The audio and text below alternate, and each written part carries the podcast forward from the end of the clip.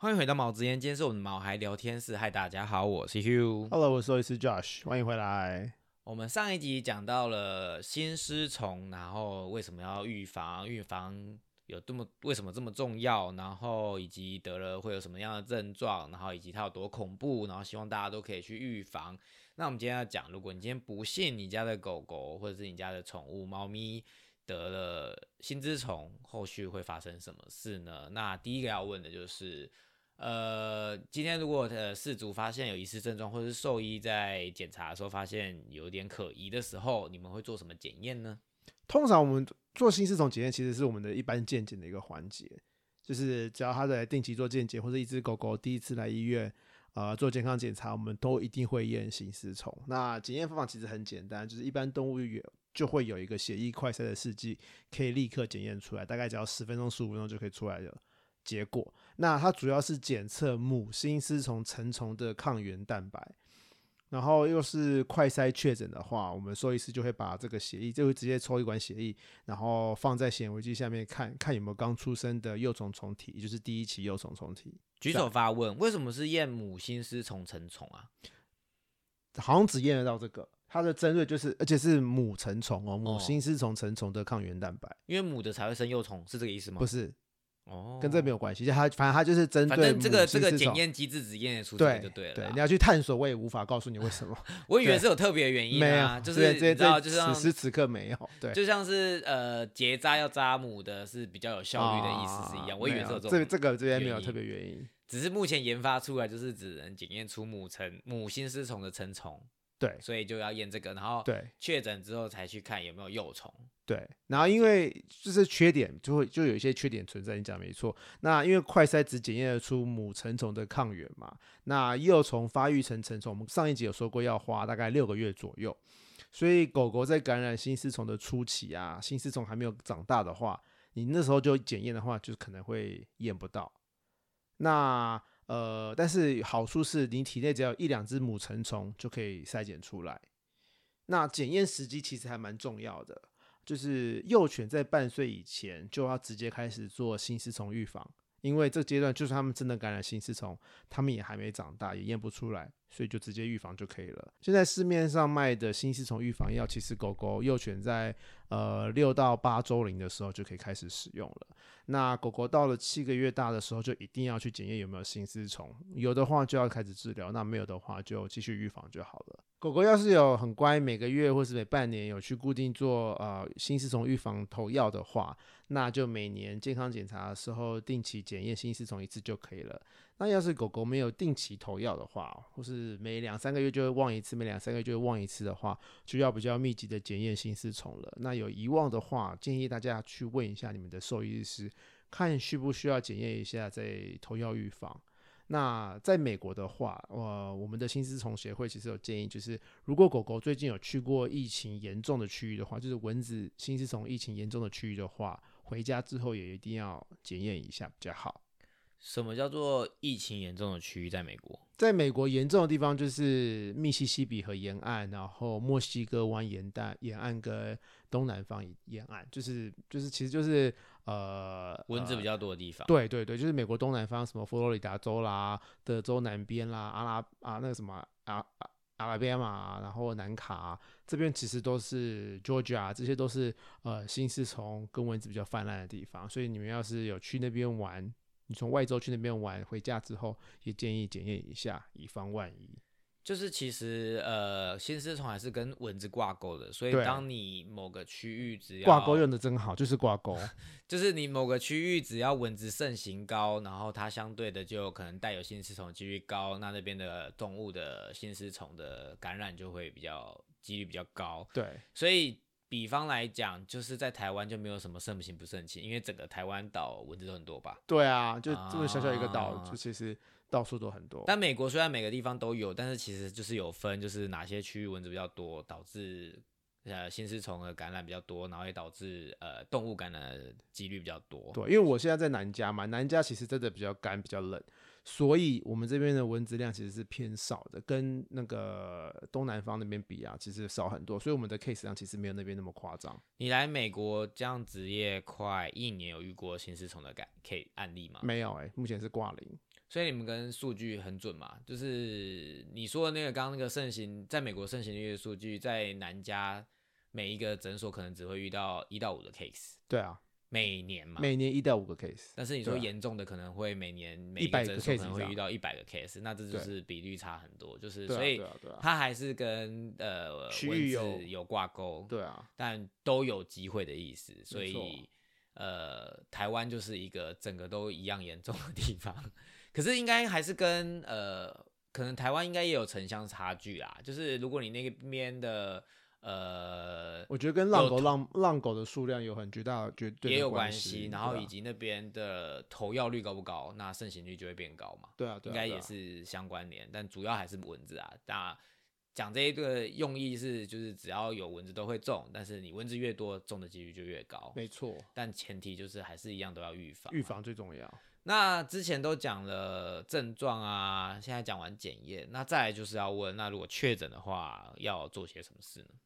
确诊之后啊，其实最重要就是要限制狗狗的活动跟运动量。对我们来说，对兽医来说，限制运动是治疗狗狗心丝虫感染最重要一个环节。因为过度运动其实会加速心丝虫破坏啊、狗狗的心脏跟肺脏，而且因为它们心肺功能本来就受损了，它们又跑去运动，又去喘，又去增加血液的流动，那就会更增加心肺的压力，是就可能很有可能会出现猝死的状况。这个听起来很重要，很简单，但其实应该蛮难的，因为如果是、呃活动量高，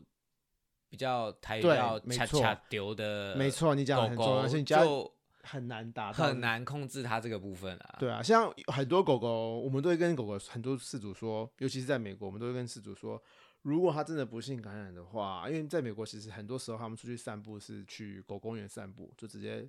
放生让他们自由奔跑，我们就会跟他嗯们说。在治疗这个时期间内，就是这一可能这九个月到这一年之只能间，散步它只能牵着绳子走路而已。啊就是散步，就是牵着绳子慢慢走，或者只能牵着绳子到院子去大便尿尿，就要回家回到笼子里面。他就算在家里也不可以跑，在家里也不可以太兴奋。然后顺便带一提啊，如果你知道怎么遛狗的话，可以去听上一个聊天室，哦，对，我们有教大家怎么 loose leash 正 walking，正确的遛狗。对对对对对，所以呃，你说限制的方法就是变成不是放它自由跑，然后可以让只是让它去做必要的运动，走路、散步这样子。对，然后就要回家了。对啊，那治疗方式主要是分内科跟外科。内科就是吃口服药，然后打针。那大概治疗追踪要九个月到一年的时间，然后要反复吃药，要打针两次、三次，那要验血很多很多很多很多次，然后还要持续吃预防药。所以在治疗的同时，顺便吃预防药。就是你要吃预防药，你要吃抗生素，你要吃类固醇，然后你要打杀心丝虫的针，就是你要做的事情很多，然后你要定期要追踪你的啊、呃血液状况，你要定期要追踪啊、呃身体的状况，对，然后所以呃有的时候还需要辅以呃心脏超音波去看虫体有没有消失，虫体有没有不见，或是心脏有没有受到什么损伤，所以呃加加加加加其实费用很高，而且他打的针剂是一个还蛮新的针剂的，然后他的药它的费用很贵。所以那个针剂是专门来杀呃心丝虫的。对，这个这个针剂每个医院都会备，我们医院都会备，然后都会备到最后就丢掉，然后等到有一个 case 来的时候就会开始使用它，就用的很凶。对，就所以我们都会是这个东西就是我们希望供在桌上，啊在有一地，就我们都希望不要用到它，希望不要用到它，可有时候你不得不用到它。嗯，就是呃因为呃，现在因为你现在在南加盛行率比较低，但是偶尔还是会遇到，有机会遇到，但是希望不要遇到。然后你之前之前碰过很恐怖的事情，就是这个药缺货，就这也是一个哦梦魇。那时候缺货，就大家都没药可以用，就真的只能吃药治疗，可是吃药治疗效果就很差。就是你只是压症状，但是没有根绝心丝虫的概念哦。对，哦，所以它这个是专门杀心丝虫的。对啊，然后而且为什么要吃类固醇？刚刚我提到类固醇这件事情对，为什么要吃类固醇？是因为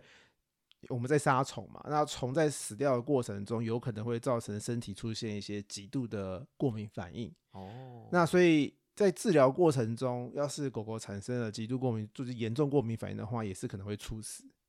那就跟就是杀虫的过程的一些呃不良反应，也不能反应，就是副副作用用。对对对对对。可是你不得不杀，你还是要杀，所以我们就会下类固醇，它就要吃很长时间的类固醇。那类固醇因为我们人体狗体也会产生自己产生类固醇嘛，所以我们再额外给它类固醇，所以类固醇的副作用，类固醇的一些呃呃呃呃不好的作用很多，它会影响我们的状况，它会让我们吃很多。拉很多，尿很多，喝水喝很多，会很多很多很多不好的影响。就像是人类如果有些疾病需要用类固醇会变胖的意思是一样。对对对，会有一些副作用，副作用非常非常高。也就是说，代表其实这个药虽然有效，但是它其实是对狗狗负担很大的，就是其实是伤身的，因为它毕竟是药嘛。对，药其实跟毒是一样，就是你必须要去呃。两者下取其轻，就是那叫什么啊？那叫呃，快点帮我想，它是叫什么以毒攻毒吗？就是因为你身体很严重，所以你必须要用一个很强的东西去治它，然后它才会好的概念。对，而且所以虽然有治愈的药，但是千万不要得，要不然你就会让身狗狗其实也是会呃身体负担很大。对，而且我刚刚有说要吃抗生素，为什么要吃抗生素？这明明就是寄生虫，为什么要吃抗生素？因为新丝虫体内有一些啊。抗有一些细菌的存在，那这些细菌的存在会造成狗狗严重的呃感染啊，所以在杀虫的过程中，除了要压过敏反应之外，也要压这个细菌感染，要不然它免疫会下降。对，因为它免疫已经下降了，那免疫下降就容易得到这个呃细菌感染，细菌又感染，所以我们又要杀虫，其他的并发症。对，我们又要杀虫，又要杀细菌，然后还要防止过敏反应。嗯，然后因为这个药其实只杀成虫而已，然后所有的预防药都是杀幼虫，所以为什么要打针就是要杀成虫？那为什么要吃预防药？就是你要把幼虫也杀死，所以就所有虫都要杀。所以就是如果你不幸确诊的话，你要让狗狗吃非常多的药跟打非常多的针才有办法痊愈。对，打针其实就两针而已，我忘记是两针还是三针，可是打针数很少，可是每一针可能就非常非常非常非常非常多而且，这一针都是。贵到一个极致的。我们来问一个 total package 好了。好，假设在美国跟台湾，如果要治疗心丝虫，大概要花到多少钱？先问台湾好了。在台湾，我记得检验加治疗可能到四万到八万左右吧。四万到八万台币可以完，可能可以完成。可能可以完成，但其我必须讲，每家的那个收费不太一样。虽然有公定价，可是可能每家收费不太一样，加上你可能治疗的成效。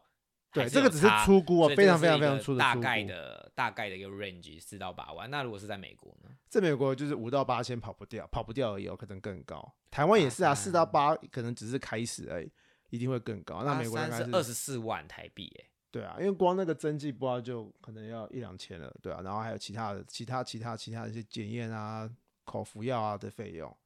对啊，所以都是。所那个什么所费不知，对，所费不知。你怎么知道我讲这四个字？就是所费不知。我就是中文翻译机，真的。所以呃，就是问这个问题也是想要再继续吓吓大家啦。就是你知道得了心丝肿有多恐怖？你不仅要花费你的时间一直带宠物去回诊，大概要到九个月到一年，就是最快你可能要九个月之类的。然后花时间就算了，你可能还要花很多的金钱。就是在美国，你可能要花到二十四万台币，而且每个月预防药也不过才几百块而已。对啊，就是相较起来，你的预防药这样长期花下来，就很像是买保险的观念。对，而且在保险还是可能有到百分之很高的几率，你就会保保住这件事。对啊，几乎百分之百。对，而且你就算好，你今天真的要治疗了，你还是要吃，你还是要吃预防药，你还是要预防。对，还是得花这个钱，要不然还是会有新的幼虫继续活成成虫。对啊，对啊。所以就是讲成这样啊，讲成这样，你还不怕吗？真的。然后这只是内科啦，假如外科就是，假如它真的太严重，它的成虫虫体数量实在是太高，那就必须要用外科方式，用手术夹出虫虫来。那因为这个是心脏手术嘛，专科手术，所以它的呃价格用屁股想也知道非常非常非常高，在美国大概会是在一两万以上。然后因为它会出现，就只有专科医院会做这些事情啊，专科医院，然后还有住院费用，什么躺一下都，而且不是只住一两天而已，会住很多天啊。费用就是嗯倍数成长的状况，所以如果哎，可是什么时候什么状况下需要到外科去手术夹除虫？呃，就是虫体太速度，虫体数太多的时候啊。哦，所以太大量的话，你可能打那个针剂也不够力，就必须要。应该是说打那个针还是可以杀死虫，可是当你的心脏已经塞满满的虫的时候，你不会想要让这些虫直接死在心脏里面，也是阻塞，因为你的心脏就会烂掉。对啊，你就就完全阻塞，你的血液就不用流啦。所以在那个严重状况的时候，其实是不能打针的，不能内科治疗，因为你内科治疗狗狗必死无疑啊。对，所以就只能外科治疗。所以重点来说，就是预防真的非常重要。所以预防跟那个治疗比起来，是相对便宜非常多。对啊记得一定要投药。对，那所以既然预防这么重要的话，那预防药物的选择也很重要喽。我们来讲讲预防药物的选择好了。好，那狗狗预防其实从幼年就可以开始预防了。我知道，我知道，你说六到八周就可以开始对对对预防了嘛，对对对对所以就是一个月半以后就可以开始投药了。狗狗一个半月大到两个月就可以开始投药，没错没错。那口投药有哪些选择呢？投药主要分三种啊，有口服的，然后有滴剂，就是滴在皮肤上的，跟打针的这三种选择。那口服药又分成很多很多品牌啦，我就随便讲一些，就是什么健心宝啦，这是日本的，然后还有什么贝麦新啦，这也是日本的，还有全心宝 Hot Guard 这是美国的，然后还有全能狗 S 就是 Next Guard Spectre，然后还有什么 Everheart Max 啦、Interceptor 啦、Sentinel 啦、Trifexis、Simparica 啦，这些我都不知道中文是什么。那第一季的话，呃，主要是像宠爱第一季，这台湾最多就是宠爱第一季 Revolution，然后还有 Advantage Multi 啊、Revolt 啦、Synergy。那针剂的话，目前只有一家而已，那就是宠爱新思 Pro Heart，它主要是分两种，一个是半年一针，一个是一年一针。我记得台湾好像只有一年一针的那一个，那美国的话是两个都有，大家主人可以自己选择，他想要半年打一次还是一年打一次。以上大家就可以听得出来我们没有夜配，因为我们每个厂商都有讲到，对，市面上所有的你都帮他列出来了，几所以乎呃，欢迎大家找我们叶配，我们还是会全部都讲出来，只是可以让我们哎、我们在做卫教，在做做卫教，所以要让我大家那么辛苦推广大家，不是要赚这个钱，是真的很重要。可是厂商我们那么辛苦，你应该也要帮帮我们吧？真的，我们需要一点业配。所以还是可以找我们业配。但是就是以上就是所有各种厂牌你都讲过一遍了。哎、可是你之前我记得上一集你有讲到，有些是要去找兽医院，这些大部分都是要去兽医院买的啦。所以其实是没有办法在开价是自己去买到的。呃，台湾好像是完全无法，可是美国有一些是可以买的啊，可是那个效果都不好。哦对都不建议使用哦，所以其实诶、还是要去找兽医院开去买这样子的药会比比较好呃有效。对，对那可以比较一下这些呃口服啊、滴剂、针剂的优缺点嘛？就是如果呃一般事主要选择的话，呃有什么优点跟缺点？呃，口服跟滴剂的投药周期大概都是每个月一次。那针剂的好处就是它六个月或是半年一次，呃，六个月半年，六个月或是一年一次。对，那效果来说，口服跟滴剂都差不多，就是他们投药后面几天的药效会最强，然后会缓慢的变弱，所以需要每个月给药，要去补强这个药效，然后在幼虫长大前赶快杀死它们。那针剂的话不一样，针剂的话它会很缓慢的释放药效，所以在药效期间内药效都差不多，所以就是在六年六个月的话，或是一年的话，都可以维持六个月或是一年。哦，所以口服跟滴剂是每个月要一次，但是针剂可以六个月或者是每年，看你呃打的针是哪一个品哪一种种类。可是你说在台湾可能只有一年的那一种。好像是对。好，那优点的话，呃，口服跟滴剂的优点也都一样，就是他们可以在家中使用，主人买回去一盒可能会有四个或六个，或者好几个。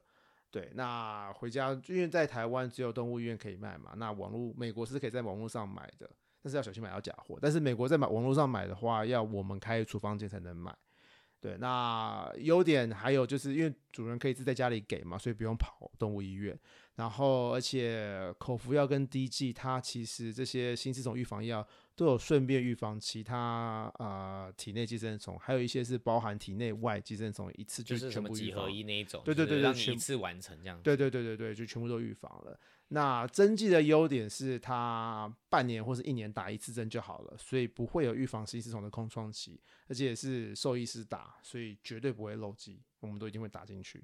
对，然后我们也都会口服跟滴剂就是一样，就是你自己使用，但是就可能会没有用到完整，或者是漏没有掉，没有吃掉啊，的或是因为滴剂是要滴在皮肤上面，你要把嗯头发拨毛发拨开来，然后滴在皮肤上面。可是有很多主人都会直接滴在毛上，想说嗯毛就会吸收了，其实没有，那就是白滴。要透过皮肤吸收，跟上次说除跳蚤是一样的。对对对对对。那缺点的话，滴剂跟口服其实也一样，就是他们你忘了就会出现预防空窗期，然后也有可能会出现重复给予的状况，那体内药剂就浓度可能过高，可能会影响健康。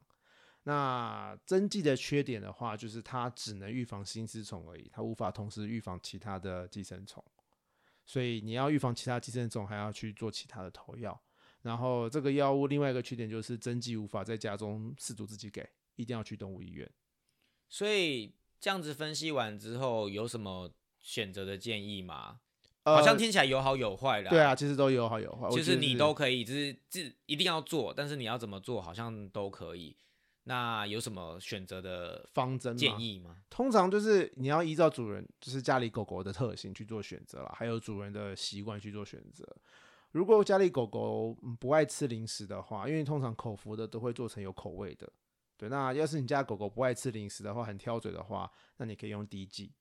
对，那要是你饲主本人想说不要我我容易忘记，我怕忘记，然后这个又这么严重，那我就用打针的，反正动物医院会提醒你，就每年时间到了，每年动物医院打电话来了，你就回去打针就好了。对啊，所以就主要是看主人跟饲主双方的，主人跟饲主，主要是看狗狗跟饲主双方的呃选择而已。狗狗会选择哦，哦，因为它看要不要吃零食这样子。对啊，对啊，对啊。哦，我想说狗狗要选择什么狗狗我今天想要犬心宝是这样子吗？遛狗不好啊。所以其实我觉得，好，我先想，虽然我没有宠物，我先想我会有什么样的那个选择好了。好因为我是一个失忆症，然后又懒的人，所以如果是我，我可能会选择每年去定期健康检查的时候顺便做这件事，这样就不会忘记，因为你就一年去一次。对啊，对啊，可是对啊，可是那时间也是很重要，对不对？你就是真的要定期，对啊，就因为它的效期可能是这样子，你只你可能可以短一点点，但是你超过那就会有空窗期，就会怕怕。对啊，对啊。所以可是因为你说兽医院可能会定期提醒，所以你就可能好像就是降低忘记的几率。对，因为我相信很多人，如果你是自己做，就像是你自己要去干嘛干嘛都会都会忘记了，更何况是你的宠物要干嘛干嘛也，我现在偶尔会忘记也是合理的吧？对啊，我现在上一秒想的是下一秒就忘记了，还要记住每个月去帮狗狗投药，对，所以但我相信也有记忆力很好的人啦，所以我相信呃有些人是适用的。我们先不要得罪厂商，什么品牌都可以试。你要口服，你要滴剂，你要针剂都可以，只要有都是有效的，然后只要有做都就是都好。至少有满分，呃，至少有做至少有及格。对那所以呃，你一定要做，不管是任何一个方法，但是就是看你本人有没有就是跟我一样失忆症，就可以选择比较轻松的方法，或者是就是都可以啦。对但是自己一定要做。那讲了那么多，我们好像都还没有讲到猫。对，所以猫咪到底会不会传？你之前上一集我记得讲猫咪会传染，猫咪也会感染，不传染是感染。那它也是透过蚊子叮对咬，那猫咪就没有那么严重的意思吗？嗯，没有，猫咪其实更严重，但是因为猫咪很难感染，所以它们感染几率很低。而且因为它们不是新丝虫的寄生对象，它不是最终宿主，也不是中间宿主，所以它们其实对新丝虫来说根本就是一个可有可无的存在。所以猫咪，但是猫咪偶尔不小心还是有可能感染。那新丝虫在新丝虫的成虫啦，在猫咪体内大概可以存活两到四年，狗狗体内是大概五到七年。那猫咪跟狗狗感染新丝虫的状况其实不太一样。因为猫咪通常要是感染的话，体内可能就只有一两只新丝虫而已，就没有很多。但是这一两只新丝虫感染，就对猫咪来说是严重感染了。对，然后在猫咪体内，新丝虫大概需要七到八个月才会变成成虫，所以比狗狗长一点。然后成虫几乎不会在猫咪体内繁殖，大概只有二十 percent 的感染猫咪体内的新丝虫会繁殖而已。那基本上猫咪的感染也是可以用血液快筛检验，基本上啊可以用，但是很容易出现未阴性，就是就是其实假阳有，但是验不假阴性。出来。对，就是明明猫咪体内有母虫、母成虫，但是快筛验不出来，而且我们会用显微去镜、显微镜检查血液，看去去做复诊嘛，对。但是因为它们几乎不会繁殖，所以也看不到幼虫。对，所以也看不到幼虫，所以不太能够检验出来。但是我们可以用超音波啊，或是 X 光检查，可是因为里面就只有一两只虫而已，所以有时候超音波、X 光也是检验不太出来的。那症状上来说，呃，有些猫咪可以靠自己的免疫系统杀死心丝虫，所以完全不会有症状。那主人当然也不会知道猫咪有感染。那有一些时候，猫咪是在出现症状前就猝死了，也就措手不及。对，而且这个时候猫咪体内可能真的只有一两只虫而已，所以虫真的很少。那症状在猫咪身上其实都很难判断，因为它们就是一些很很很一般一般的般性的症状。对，就是什么呕吐啦、体力下降啦、食欲变差啦、体重变轻啦什么的，然后跟很多很多猫咪的疾病其实很像。那唯一不像就是它很不像猫咪心脏病，因为它一样是住在心脏里面，可是它不像心脏病。猫咪感染心丝虫不太会出现心脏病的症状，所以这跟狗狗完全相反，因为狗狗就会出现心脏病的症状。也就是说，猫咪虽然感染的几率相对低，我们上一集有讲到，狗狗可能是四分之一的感染几率在台湾啦。对，那猫咪的话，可能只有三3%趴，也就是说百分之三，一百只只有三只，差比例差蛮大。但是它们只要一得，就是会相对严重，而且它不用到呈现一碗面线，它只要两根面线，对，它可能就两个面会，条而已哦。它可能就会致死了。对啊，所以预防也是蛮重要的。对，那先讲治疗好了。那如果猫咪如果心丝虫治疗的话，会有什么？猫咪比较惨，因为心丝虫其实不用长成成虫就能造成猫咪巨大的伤害，或是你知道直接死掉，对啊，而且更惨的是，就是猫咪其实是没有治疗方法的，没有药物治疗的，所以只能手术。那这个手术在猫咪身上其实风险很高，所以毕竟是要开心脏吗？它嗯不算，它是用一个夹子从哦某一个血管进去夹出来哦，哦，OK，对，所以是远端，对，它不是开心。对，那猫咪感染的话，确诊的话，就是很多时候可能就是只能等死，或是等它的免疫系统把虫子杀死。就是看它自己有没有办法自己去对抗，因为目前没有药可以治疗。对啊，因为有时候猫咪感染，可能真的就只能宣判死刑。对啊，所以猫咪对猫咪来说，预防更重要。因为虽然说它感染的几率很低，可是你一旦感染了，就就是哭哭了。没有，就是不治之症，就是我们之前讲的红眼破命系列。对对对对对对。所以预防要更重要诶，虽然它相对来讲，呃，二十五趴、二十三趴跟三趴差很多三八三八分之一，跟狗比起来又是才才八分之一的感染率，但是一中就是致死，所以虽然比例相对之低，但是预防更是重要。更是需要预防。那预防有什么选择呢？猫咪预防药的选择比较少一点，那猫咪也只有滴剂跟口服药选择，猫咪没有针剂可以使用。那最常见的滴剂就是宠爱滴剂 Revolution 跟 Revolution Plus，然后还有另外一个比较常见的是全能猫，还有一定出，然后还有什么 Advantage Multi 啊、Next Guard Combo 啊之类之类的。那口服药台湾比较常常碰到就是免超新 Meal Pro，还有 Heart Guard Interceptor。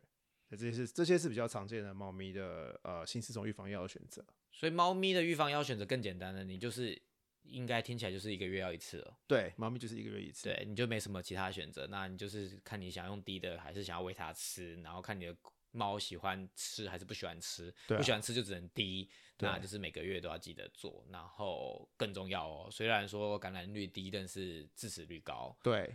那有没有天然的预防药呢？就是哦，我觉得嗯，我不想要让猫或者是我的狗一直吃药，好像伤身呢。毕竟我们刚刚讲到药就是毒，那我们没有可以有一些天然的东西，有没有一些草药或者是一些呃，我预防非西药啊我知道类的会不会有人说我在那个，你知道现在呃新生儿或者小朋友很流行那个防蚊贴，我在狗或猫身上贴防蚊贴，它是不是就不会得 没？有，没有，我们超常听到这个的啊，就是饲主不想要给狗狗吃太多西药啊，然后很多很多人来问有没有什么草本是精油类的可以来用，但是呃，最天然的方法就是完全不要接触到蚊子啊，完全不出门。但是我们其实上一集就讲过、是，不可能的，除非你家狗狗是或是猫咪是住在隔离舱无尘室，然后进出都有负压设备，那一定有蚊子，对，而且。有一些试用商市售商品是草本精油，然后号称可以防蚊虫叮咬，就可以预防真的有这种东西哦，有防蚊啊有出啊 但是但是你有本人，我本人是有发生过，就是我擦了防蚊液还是被蚊子叮咬。怎么可能？你又不可能擦全身，就还是会被叮啊。对啊，就算擦全身还是会被啊叮啊，对啊，所以就是有用吗？根本没用。啊。对啊，而且很多时候很多精油其实狗狗用没事，可是对猫咪来说是剧毒，所以用所以之前不能乱用对啊，而且我之前有同学碰过，就是主人帮狗狗点精油，想说要除虫啊，什么身体健康什么鬼的，然后整个背部整个化学大灼大化学灼伤，整个大溃烂，超恶心，超可怜的，狗狗好可怜哦。所以精油也不能乱用，还是要不是根本就没效啦，我就不要用啊，，对，根本就是用新丝虫预防就好了啊。还是要预防比较重要啦。对啊，但是主人是可以降低狗狗碰到蚊子的机会啦，像是你可以就是居家环境不要有死水的存在，这好像我好像在做那个登革热的宣导哦，夏天到了登革热宣导，这人其实一样的人类是防。登革热，然后狗猫是防心丝虫，但宣导的内容是一样的，就是夏天到了，大家要记得把盆栽的水都倒掉哦，不要有任何的接水盆哦，然后就可以减少蚊子的滋生，然后不要在诶黄昏没错没错。的时候散步啊，没错没错没错。然后就可以减少碰到蚊子的机会啊。No，但是你还是要给预防药，对，你可以减少他们碰到蚊子的机会，可是你还是要预防。所以呃，暑假到了，就是夏天到了，那就是如果没有定期给家里狗狗预防心丝虫的话，就是赶快的去检检验一下然后如果没有预防药，就赶快预防。那没中的话，就是要投药，就是恭喜你没中，但是你记得要投药，因为我们讲了两集，这么一直。这叫什么？恐吓大家有多严重，要花多少钱，然后有多多多重要。那就是希望大家可以听进去。那因为台湾，因为我、对讲到这个，我记得以前小时候好像只有夏天会有蚊，传说中是夏天比较多蚊子，现在好像冬天也有，我觉得一年四季都有我，觉得蚊子冬天越来越多哎、好像是跟气候变迁有关啦，就是你还是他们已呃经变冬天也变热。呃，冬天没有那么冷，所以就是冬天也会有蚊子，就变成一年四季呃都有很多蚊蚊子蚊虫滋生的机会都很高。那你一年四季都有感染的机会，所以就是真的不能忘记，如果你有投药是每个月的话，要记得滴呀或记得吃。那每年如果是选择滴呃针剂的话，每年也要记得去呃回诊所去打针投药，那这都是非常重要的。我们今天跟大家讲了这么多，然后价钱差这么多，就是希望跟大家呃宣导，就是心丝虫的预防有多重要。那当然，其他的什么跳蚤、鼻丝也很重要，但是我们今天主题是心丝虫然后希望对大家有帮助。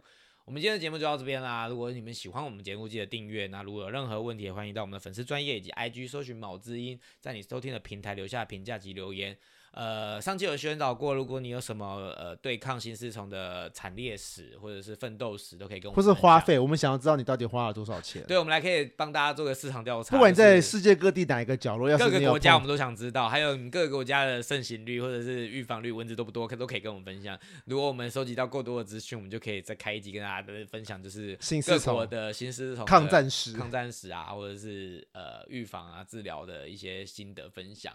然后千万不要跟我说你是用精油预防，那我们可能不会帮你分享，因为这不是根本之道。那我们就下次见喽，拜拜，拜拜。